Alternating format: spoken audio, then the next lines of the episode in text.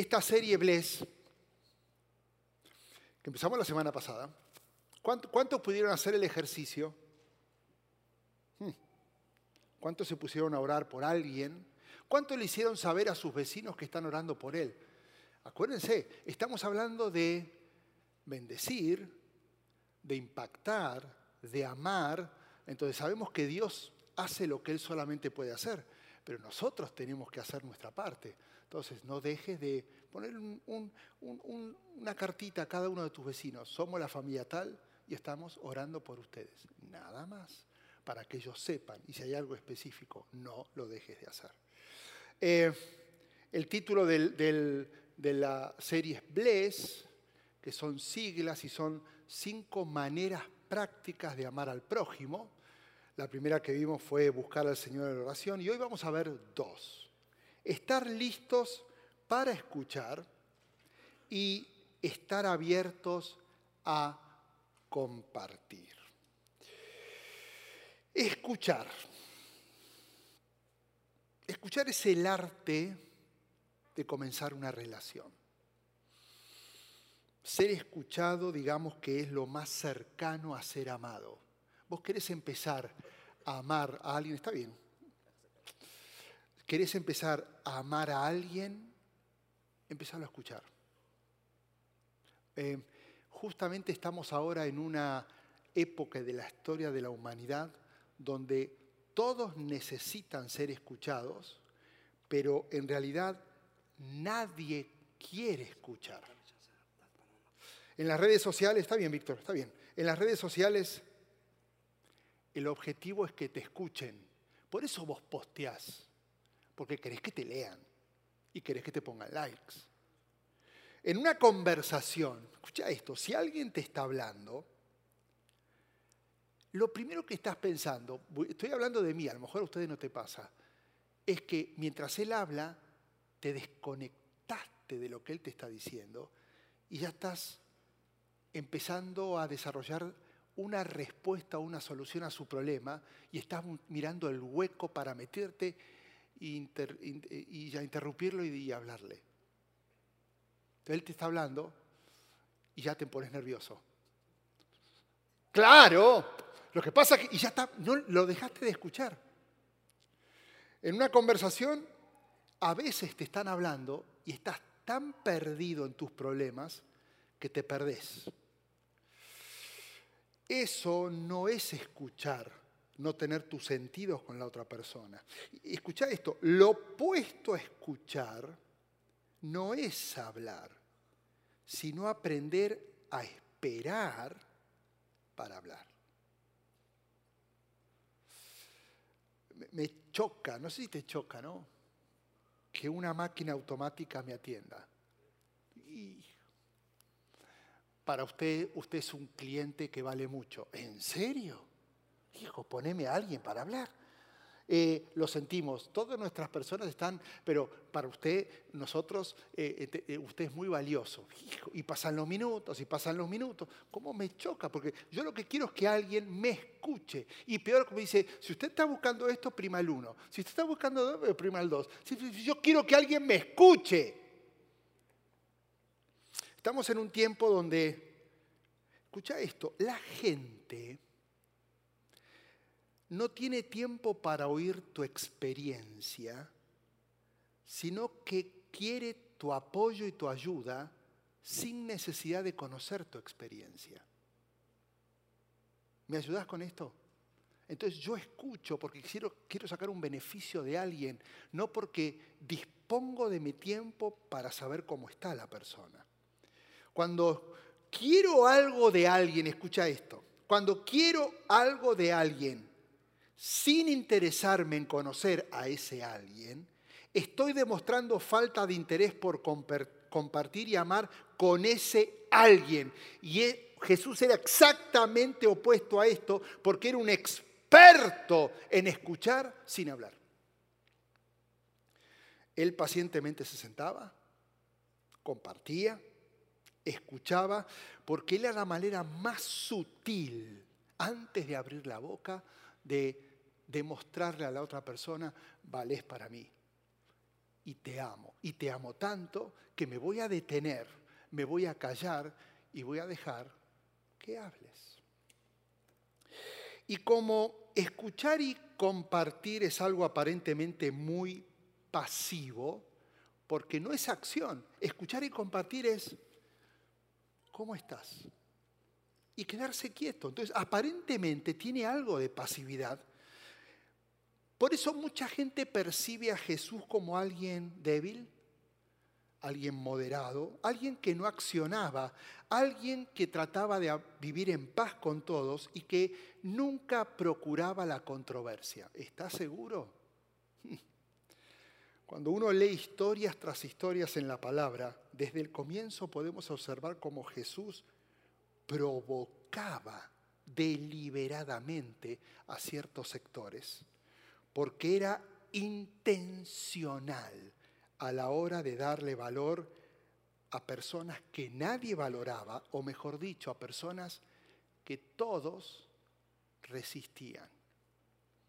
Esta tensión con ciertas personas llegó a tal punto que estas personas, la única solución que le encontraban a esta tensión era eliminar a Jesús.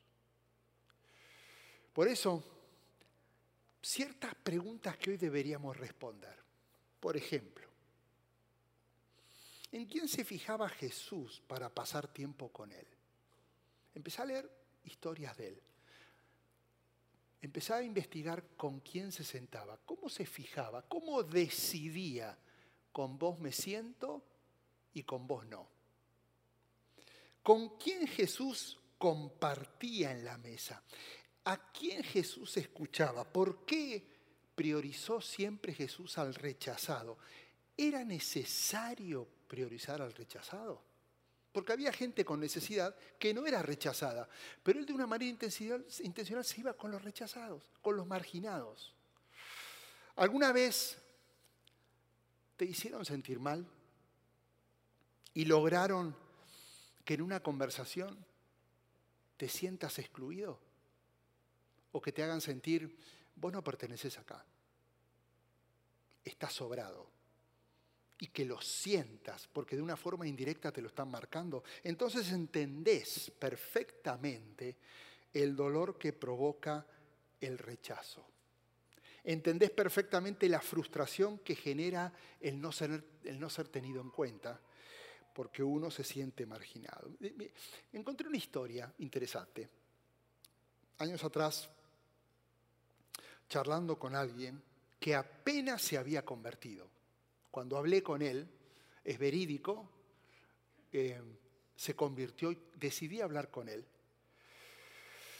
Me contó que tenía un pasado delictivo, había sido narcotraficante, había estado en la drogadicción, había estado en la prostitución, él se había prostituido y esta historia que era escalofriante eh, me llamaba la atención porque él me estaba hablando de algo que estaba restaurando el Señor y la transformación en él era extraordinaria.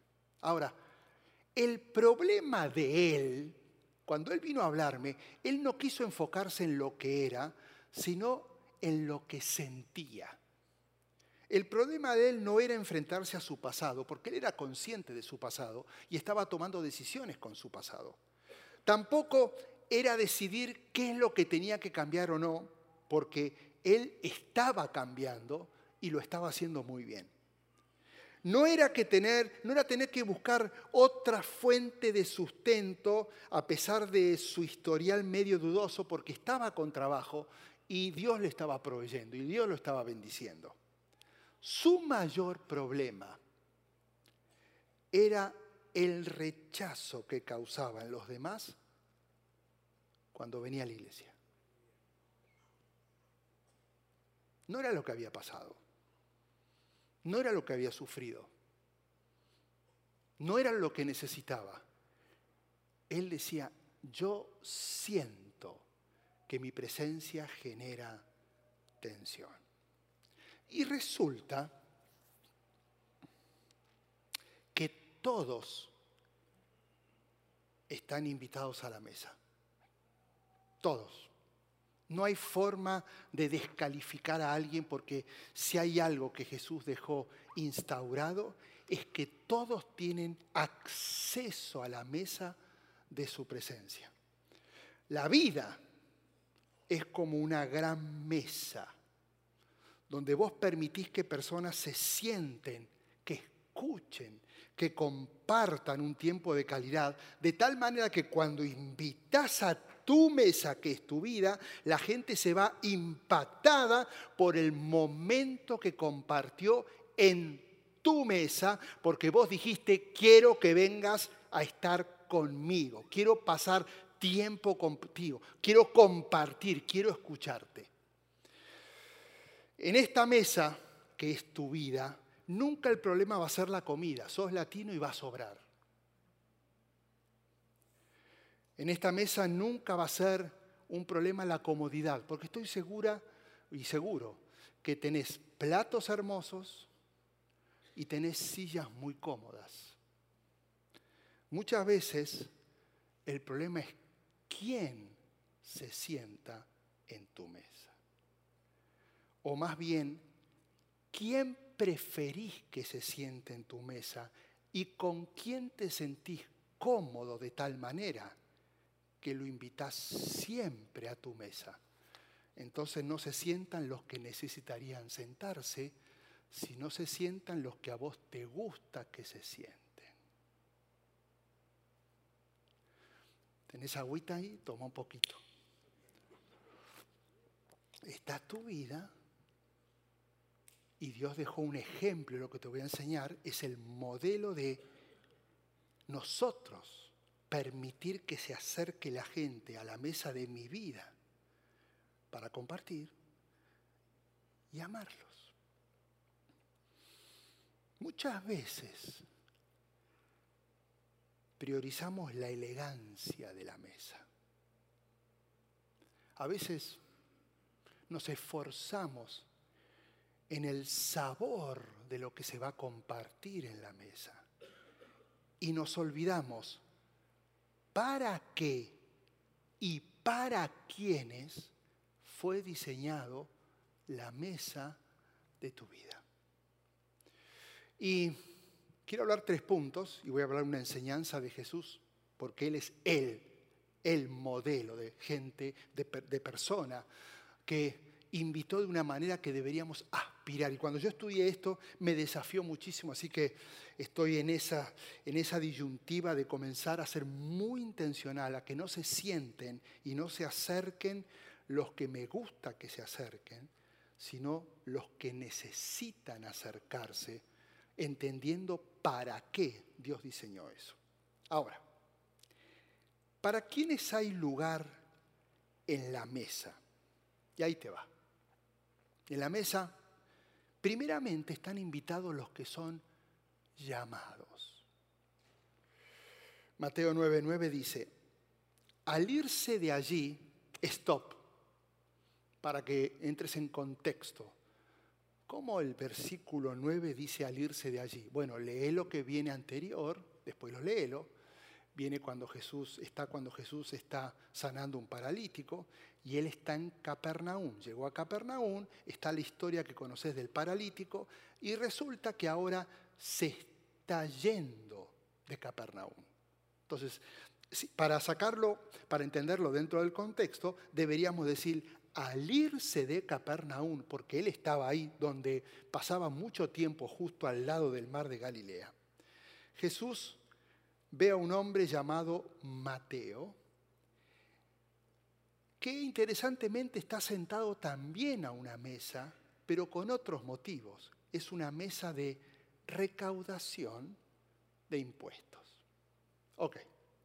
Mateo, déjame darte una biografía muy simple de Mateo. Hijo de Alfeo, y antes de convertirse, él era conocido como Leví. Judío, y él cobraba impuestos en Capernaum para los romanos. Ahora, déjame hablarte un poco de lo, de, lo que eran los recaudadores de impuestos en esa época. Eran las personas más odiadas de la sociedad. Eran las personas que más se temía en la sociedad. Imagínate, si entras en shock cuando te llega una carta del IRS, imagínate lo que era la visita del recaudador de impuestos de la ciudad. Hola, soy Leví, todavía no era Mateo, ¿no? Y todo el mundo se poniendo a temblar porque decía, debemos, pagamos, ¿qué hacemos? Y no podemos, ¿qué le vamos a decir? Porque él venía a cobrar. Ahora, para los judíos, un cobrador de impuestos era un traidor. Era un hombre que ganaba dinero con el sudor de los judíos. O sea, un mismo judío ganando dinero con el trabajo de sus compadres, los judíos. El recaudador de impuestos iba con los romanos y les decía, te garantizo que voy a recoger y entregar X cantidad de dinero de los impuestos de este mes. Eh, entonces lo que hacían ellos era que los romanos no le importaba cuánto él iba a recoger, sino que le importaba que él cumpliese con la cantidad que le había prometido a los romanos. Todo lo que sobraba era para el recaudador de impuestos. Entonces eran ricos. Porque si yo iba con los romanos y les decía, te prometo 10 monedas de plata, empezaba yo a mi criterio a cobrar, a cobrar, a cobrar. Y yo decía, en este momento ya cumplí con las 10 monedas que, me, que, que, les dije a los romanos que les iba a dar. Así que recaudé 35. 10 son para ellos, 25 para mí, porque el romano no le importaba lo que sobraba, solamente lo que había prometido. Ahora, no solamente los judíos lo odiaban porque sabían que se enriquecían, sino que los romanos odiaban a los recaudadores de impuestos porque eran judíos. Eran judíos que se habían vuelto y se habían volteado y ahora trabajaban a favor de los romanos, pero los romanos los repudiaban porque no dejaban de ser judíos. Así que los únicos amigos de los recaudadores de impuestos era otro recaudador de impuestos. Y no te olvides de este detalle. Era un rechazado que donde encontraba afirmación era con otro rechazado. Entonces convivían juntos todos los rechazados, porque nadie tenía acceso a ninguna mesa. Nadie. Todos los rechazaban, así que terminaban comiendo juntos. En un juicio, el recaudador nunca era llamado a ser testigo por su fama de mentiroso y aprovechador. Ni siquiera lo llamaban para un juicio. El corazón de un cobrador era duro, era egoísta, no tenía esperanza, no le importaba el futuro. Esto, escúchame bien, así era Mateo. ¿En serio? Ese era Mateo, un desgraciado. Vos no lo llamarías a trabajar. ustedes no lo llamarían a servir. Ustedes no lo llamarían a que venga y pase el, eh, ore. No, no, no lo llamarías. No, no yo ni loco lo invitaría a plantar iglesias. Aunque tengo un par de Mateos por ahí, pero no los invitaría. Jamás lo invitaría. Sus antecedentes eran los peores. Y lo peor es que él había perdido la conciencia, porque ya no le importaba extorsionar a sus propios compañeros y compatriotas, porque lo único que le importaba era ganar dinero. Ok, te di una introducción. Porque resulta que en Mateo 9, vuelvo a leértelo, al irse de allí, Jesús ve un hombre llamado Mateo sentado a la mesa de recaudación de impuestos e increíblemente, no se puede creer, Jesús le dice, invito. ¿Cómo? Sí, quiero que me sigas. Quiero que vengas. Te estoy invitando a mi mesa porque quiero compartir y quiero escucharte y quiero pasar tiempo contigo. El primero que le da valor a Mateo. Y Mateo, increíblemente, se levantó y lo siguió. Ahora, en la mesa, entonces digamos que está diseñada para los Mateos de la vida. ¿Quiénes son los Mateos de la vida? Los Mateos son los discípulos. Los Mateos son los que siguen a Jesús. Y esa invitación que Jesús hace tiene mucho de exigencia, porque cuando Jesús te invita a su mesa, es porque algo hay que soltar.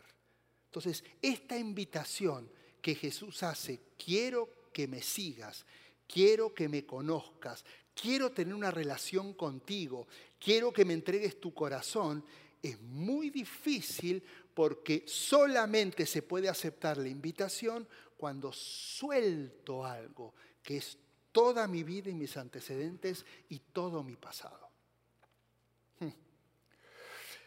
Mateo era un hombre rico pero vacío, sin nadie para que lo escuche y lo comparta. Nadie, estaba solo. Después de escuchar Sígueme, Mateo abandonó todo de una manera inmediata y me imagino que agarró todos los libros de contabilidad y les dijo, todos mis clientes a otros compañeros se los doy. Vayan ustedes sigan ustedes. Y me imagino a los compañeros diciéndole, pero ¿a dónde vas? ¿Vos estás loco?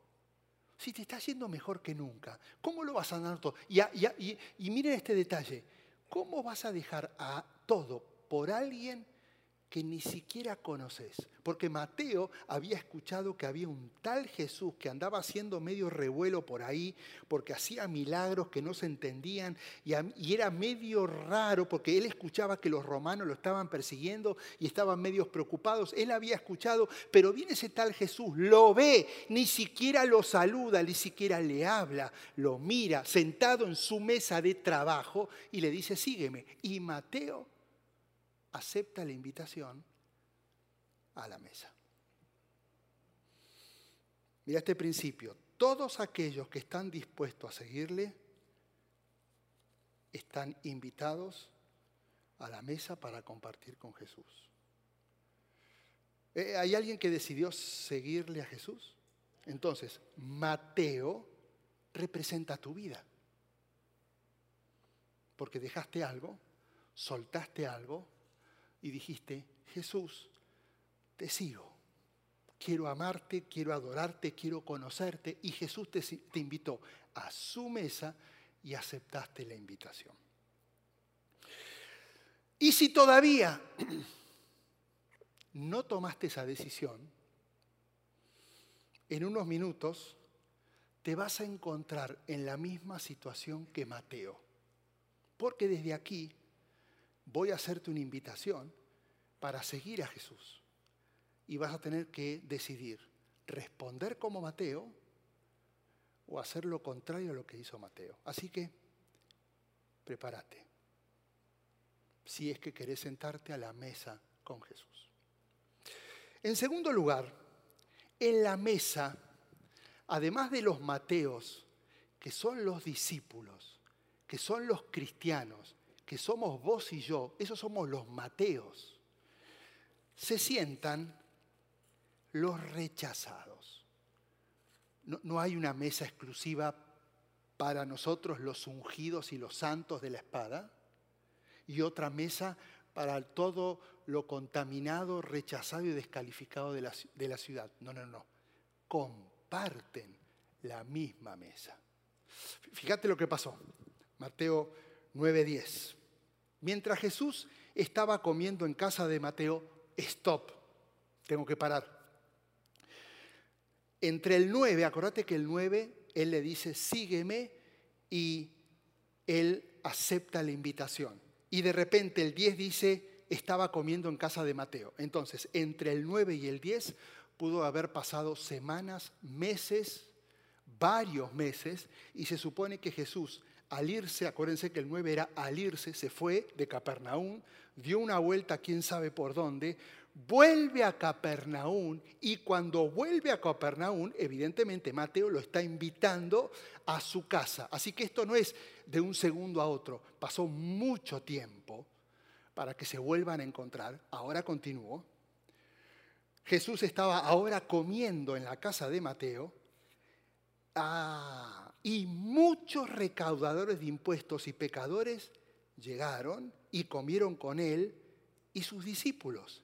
Y, cuando los fariseos vieron esto, le preguntaron a los discípulos, ¿cómo puede ser que el maestro come con recaudadores de impuestos y con pecadores? Entonces, la mesa es para los discípulos, las mesas para personas como vos y yo, pero en esa misma mesa ahora van a entrar los rechazados, los que nadie quiere, justo en la misma mesa, al lado tuyo. Entre la decisión de seguir a Jesús e invitar a sus amigos después de un tiempo, lo que más me llama la atención es que cuando se vuelve a ver con Jesús y los discípulos, Mateo, no decide organizar una cena para organizar un evento de hombres para Capernaum no decide decir, Jesús, quiero que vengas a, a, quiero hablar contigo, porque como tengo mucha influencia, me gustaría hacer un campamento de familias. O me gustaría organizar un evento de liderazgo. No. Él le dice a Jesús y sus discípulos, quiero que vengas a casa porque me necesito presentarte a mis amigos. Pero ¿cómo puede ser que en tan poco tiempo Mateo ya había entendido de qué se trataba esta mesa. Él lo que está haciendo es generar un espacio para escuchar y compartir con sus amigos. Esta es la segunda controversia. En vez de sentarse a la mesa, Mateo, con los hermanos de la fe, con los santos escogidos, hmm, Jesús acepta sentarse a la mesa con los rechazados amigos de Mateo. ¿Quién se está sentando en tu mesa? Esa mesa no fue diseñada para que estén los que te gusten que estén, sino los que necesitan estar. ¿Te acuerdas? Los amigos de, de él eran los despreciados de la ciudad, los indeseables de Capernaum, y ahora están todos juntitos. Jesús, discípulos y todos los rechazados. Una vez más, como tantas veces, Jesús está mostrando el camino y comparte sin temor al qué dirán, sin temor a la controversia. Ahora, mira lo que decía la ley. O antes que, mira las actitudes que genera esto, antes de mostrarte lo que decía la ley. Había tres tipos de personas frente a esta actitud. Y más, si vos empezás a invitar a rechazados a tu casa, las mismas tres actitudes las vas a vivir vos. Número uno, el rechazo por el comportamiento de Jesús. ¿Cómo puede ser que Jesús coma con ese si ese me sacó de mi casa? ¿Cómo puede ser Jesús que esté con él si él robó. ¿Cómo puede ser Jesús que esté con él si él es un mentiroso, si él es un depravado, si él es un, alguien inmoral? ¿Cómo puede ser que Jesús lo haya invitado y esté sentado junto a él? Hmm. Jesús, ¿cómo te atreves? El que está al lado tuyo es homosexual.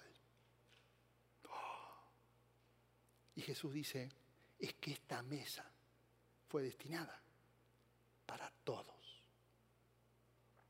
No para los que me gusta que estén, para todos los que necesitan estar.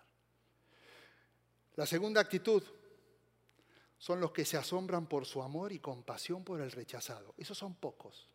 Y el tercer grupo, que son los que se sientan en la esperanza de los rechazados, que se identifican y lo único que quieren es compartir con Jesús. Escúchame bien, no importa la infamia de tu pasado, no importa lo marginado que te hayas sentido en esta sociedad, no importa la vergüenza que sientas porque descubrieron tus malos hábitos. La mesa fue diseñada para que todos los rechazados disfruten el banquete. Jesús no rechaza a nadie, ¿sabes por qué? Porque el maestro valora al rechazado, porque difícilmente te sientes a la mesa con él y no te levantes transformado por su presencia.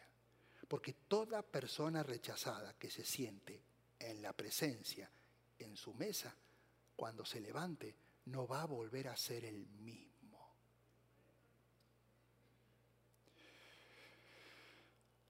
Hay demasiada gente que necesita ser escuchada y necesita pasar tiempo con vos. ¿Te das cuenta cómo tenés que identificarte con Mateo? Primeramente, te sentaste vos a la mesa y después fuiste intencional e invitar a la mesa a los que nadie quiere a la mesa, porque Dios te tiene que usar para que esta comunidad sea transformada. Mateo no invitó a la mesa a Jesús y a sus discípulos para planificar una conferencia teológica. Él invitó a sus amigos. Y Mateo en un instante pasa de evangelizado a evangelizador y él está repitiendo el mismo patrón de Jesús. No le importa lo que digan, él ahora está invitando a los indeseados a encontrarse con Jesús, porque si él recibió el regalo de la vida eterna, ahora quiere compartir con sus amigos el mismo regalo. ¿Te imaginas qué sucedería si decidiésemos hacer lo mismo? cada silla de este auditorio fue pensada para que se siente el rechazado, el despreciado, aunque eso genere controversia. Pero ¿sabes a quién Dios va a usar para que ellos lleguen acá? A los Mateos de la vida. Primero llegaste a su mesa, ahora necesite que vos te atrevas a invitar a la mesa. Y con esto terminé. En la mesa, además de nosotros y los rechazados, están los necesitados, que no son los rechazados, son los que necesitan. Al oír esto, 9.12, Jesús le contestó, no son los sanos los que necesitan médico, sino los enfermos. Y ahora sí, mira lo que decía la ley. El Antiguo Testamento enfatizaba que los israelitas debían separarse de las tribus paganas. El Talmud enseñaba, no se asocien con malhechores aunque puedan aprender de ellos. Salmo 1 decía, dichoso el hombre que no sigue el consejo de los malvados, ni se detiene en la senda de los pecadores, ni cultiva amistad con los blasfemos. El salmista escribe en el Salmo 26, aborrezco la compañía de los malvados y no cultivo la amistad con los perversos. Pablo dice en Corintios 6, no formen junta con los incrédulos, ¿qué comunión puede tener la luz con la oscuridad? Hoy decimos, la mala compañía corrompe. Una manzana podrida puede podrir a todas. El perro no puede correr sin que no se le suban las pulgas. Y podría seguir. Todos estos proverbios, todos estos versículos, lo único que hacen y se enfocan es preservar a la persona de las malas influencias y está bien. Por eso los fariseos se enojaban, porque ellos se aferraron a la ley, se aferraban a lo que había que hacer, a los salmos. Y Jesús está diciendo, eso es hasta acá. Se acabó. Él está proponiendo algo revolucionario. No se trata de darle la bienvenida a los rechazados y pecadores. No hay que esperar que lleguen, hay que buscarlos para escucharlos y compartir con ellos. Lo hizo Jesús. Por eso les dice en el versículo 13, vayan y aprendan qué significa esto. Lo que pido de ustedes es misericordia y no sacrificios. Y en este contexto la palabra sacrificio representa la estricta obediencia de los mandamientos de Dios. Jesús les está diciendo, no les estoy pidiendo que a rajatabla cumplan los mandamientos. Este no es el tiempo de sacrificios. Este es el tiempo de misericordia. Jesús está diciendo, urge que sentemos en nuestra mesa a los que están desesperados por sentarse, no a los que siempre se sientan.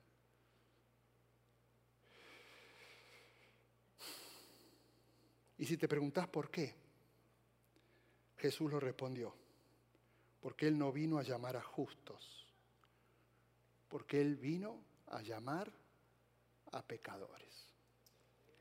Y nuestro trabajo no es sentarnos con justos. Eso es egoísta. Nuestro trabajo, nuestra misión es sentar en nuestra mesa a pecadores, a rechazados y a necesitados. ¿Quién se está sentando en tu mesa? Amar al prójimo también es invitar a la mesa, porque la mesa fue diseñada para que se sientan, que se sienten los necesitados, los pecadores, y jamás va a faltar comida. No faltan mesas, no faltan lugares, lo que faltan son invitados. ¿Y sabes por qué faltan invitados? Porque no estamos siendo buenos anfitriones. Mateo era un muy buen anfitrión. Llenó su casa de rechazados y le dijo, quiero que vengan, quiero que vengan. No, nos vamos, quiero que vengan, porque quiero que conozcan a la persona que cambió mi vida.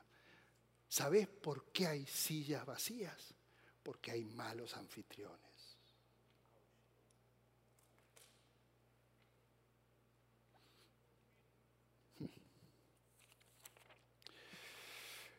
Terminé con esto, Charlie. Empecé a hacer música. En una de las grandes batallas de la guerra civil en Estados Unidos, un soldado que había perdido su compañía se aproxima al general Sheridan. Esto es verídico. Y le pregunta en medio de la batalla, general, ¿dónde puedo ayudar? Y el general le dice, ayudar anda donde quieras. Estamos combatiendo, nos están pasando por encima, anda, pelea, no me preguntes dónde, en qué podés ayudar. Dale, por todos lados están. Escúchame bien. No sigas preguntándole al Señor, Dios, ¿qué quieres que haga? La respuesta es demasiado evidente. La mies es mucho y los anfitriones son pocos. Y si hay algo que admiro de Mateo, es que esto lo entendió. Porque él egoístamente no se sentó en la mesa privilegiada del conocimiento de Jesús. Lo que él recibió, lo quiso compartir y empezó a traer gente empezó a traer gente, empezó a traer gente para que se siente a la mesa a escuchar y compartir. Este es el ejercicio de esta semana. Invita a alguien.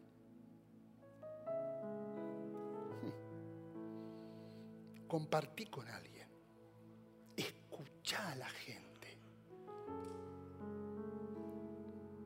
Hacé como Mateo y deja que Jesús haga lo que solamente Él puede hacer. Deja que el Espíritu Santo convenza y haga lo que Él puede hacer.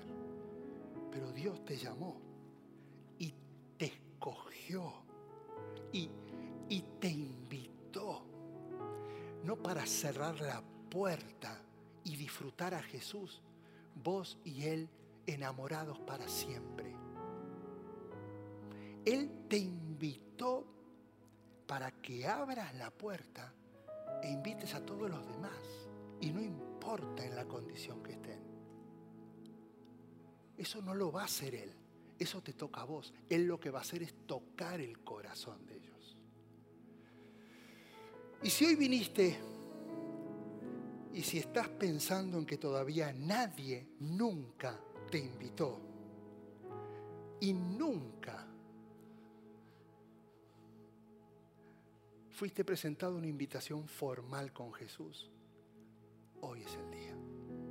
Porque hoy Jesús está sentado a su mesa y hoy diseñó esta noche pensó esta noche. Vinieron los que tenían que venir. Y hoy Dios quiere tocar a tu puerta. Porque si no tienes una relación con Él, hoy te invita a su mesa. Así que quiero que cierres tus ojos. Y ores conmigo. Señor Jesús, acepto la invitación. Igual que Mateo, no lo voy a pensar.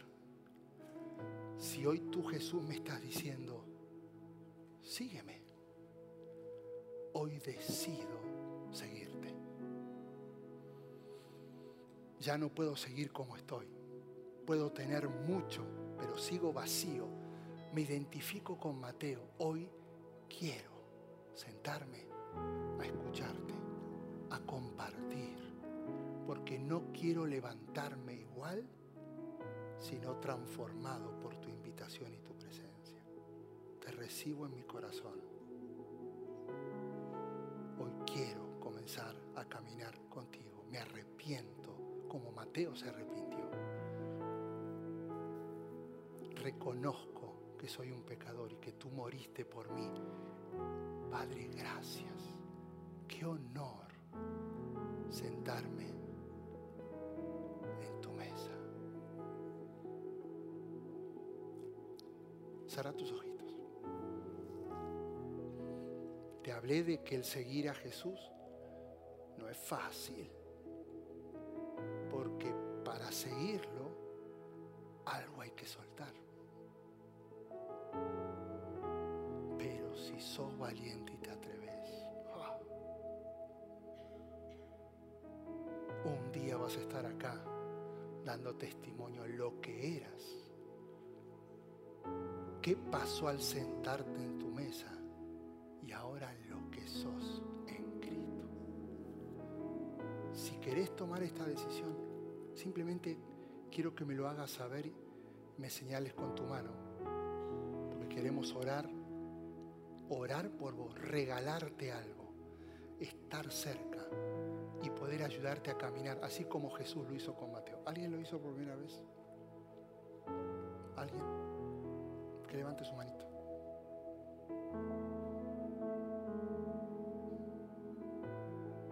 Ahora, cierra tus ojos. Porque a lo mejor hay alguien que ya es Mateo, pero tiene que decirle al Señor, me comprometo a partir de ahora a trabajar duro, duro, duro, para seguir invitando gente a tu mesa. No importa que sean rechazados y necesitados, simplemente para que tengan un encuentro contigo. Si esta es tu decisión, quiero que te pongas de pie y termines adorando al Señor Padre, lo voy a hacer con todo mi corazón. Si esta es tu decisión, ponete de pie. Ponete de pie. Y mientras Francis, quiero que comiences a cantar, comienza a decirle, Padre, entendí lo que tengo que hacer. No puedo ser egoísta. Yo fui invitado para invitar a más. No puedo callarme. Estoy dispuesto a abrir la puerta y meter a todos mis amigos. Ese es tu trabajo. El Espíritu Santo los va a tocar. No te preocupes. Levanta tus manos y adora por unos minutos al Señor. Francis.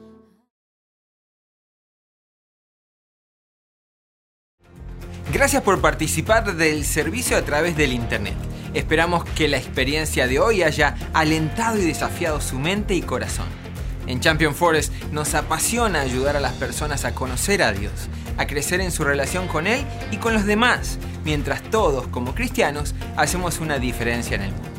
Nos encantaría tener la oportunidad de hablar y orar con usted le invitamos a que ingrese a championforest.org diagonal conectar para que podamos estar en contacto. Y por supuesto, esperamos con ansias el momento de poderles saludar en persona en una de nuestras sedes. Que Dios le bendiga y tenga una semana llena de la presencia del Señor. Nos vemos pronto.